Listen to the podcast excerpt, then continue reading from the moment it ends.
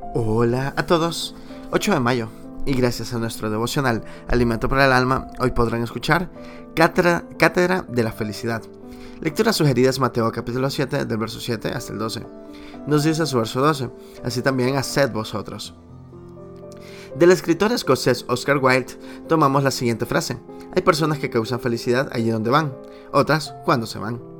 La felicidad es un módulo de estudio en varias universidades norteamericanas. Trabajan varios principios bíblicos, obviamente sin citarlos, y pensando que son producto de la mente humana. Desarrollan los siguientes postulados.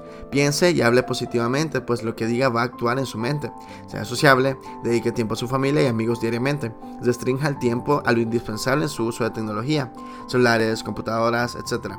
Haga ejercicio físico cada tres días, como mínimo 30 minutos. Cambie su forma de actuar. Sea amable, bondadoso. Haga el bien. Se cuestiona la frase filosófica conocer el bien es hacer el bien.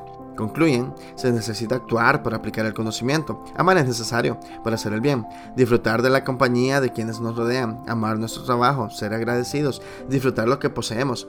Ser amables y gratos producirán en nuestro cerebro serotonina, dopamina, endorfina, drogas naturales que nos llevarán a ser felices.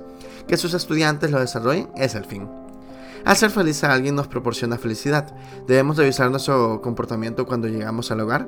¿Salen a recibirnos con alegría o se esconde hasta el perro? ¿Gritamos que apaguen el televisor, la lámpara? ¿Llegamos a regañar porque no colaboran con el ahorro en los servicios públicos?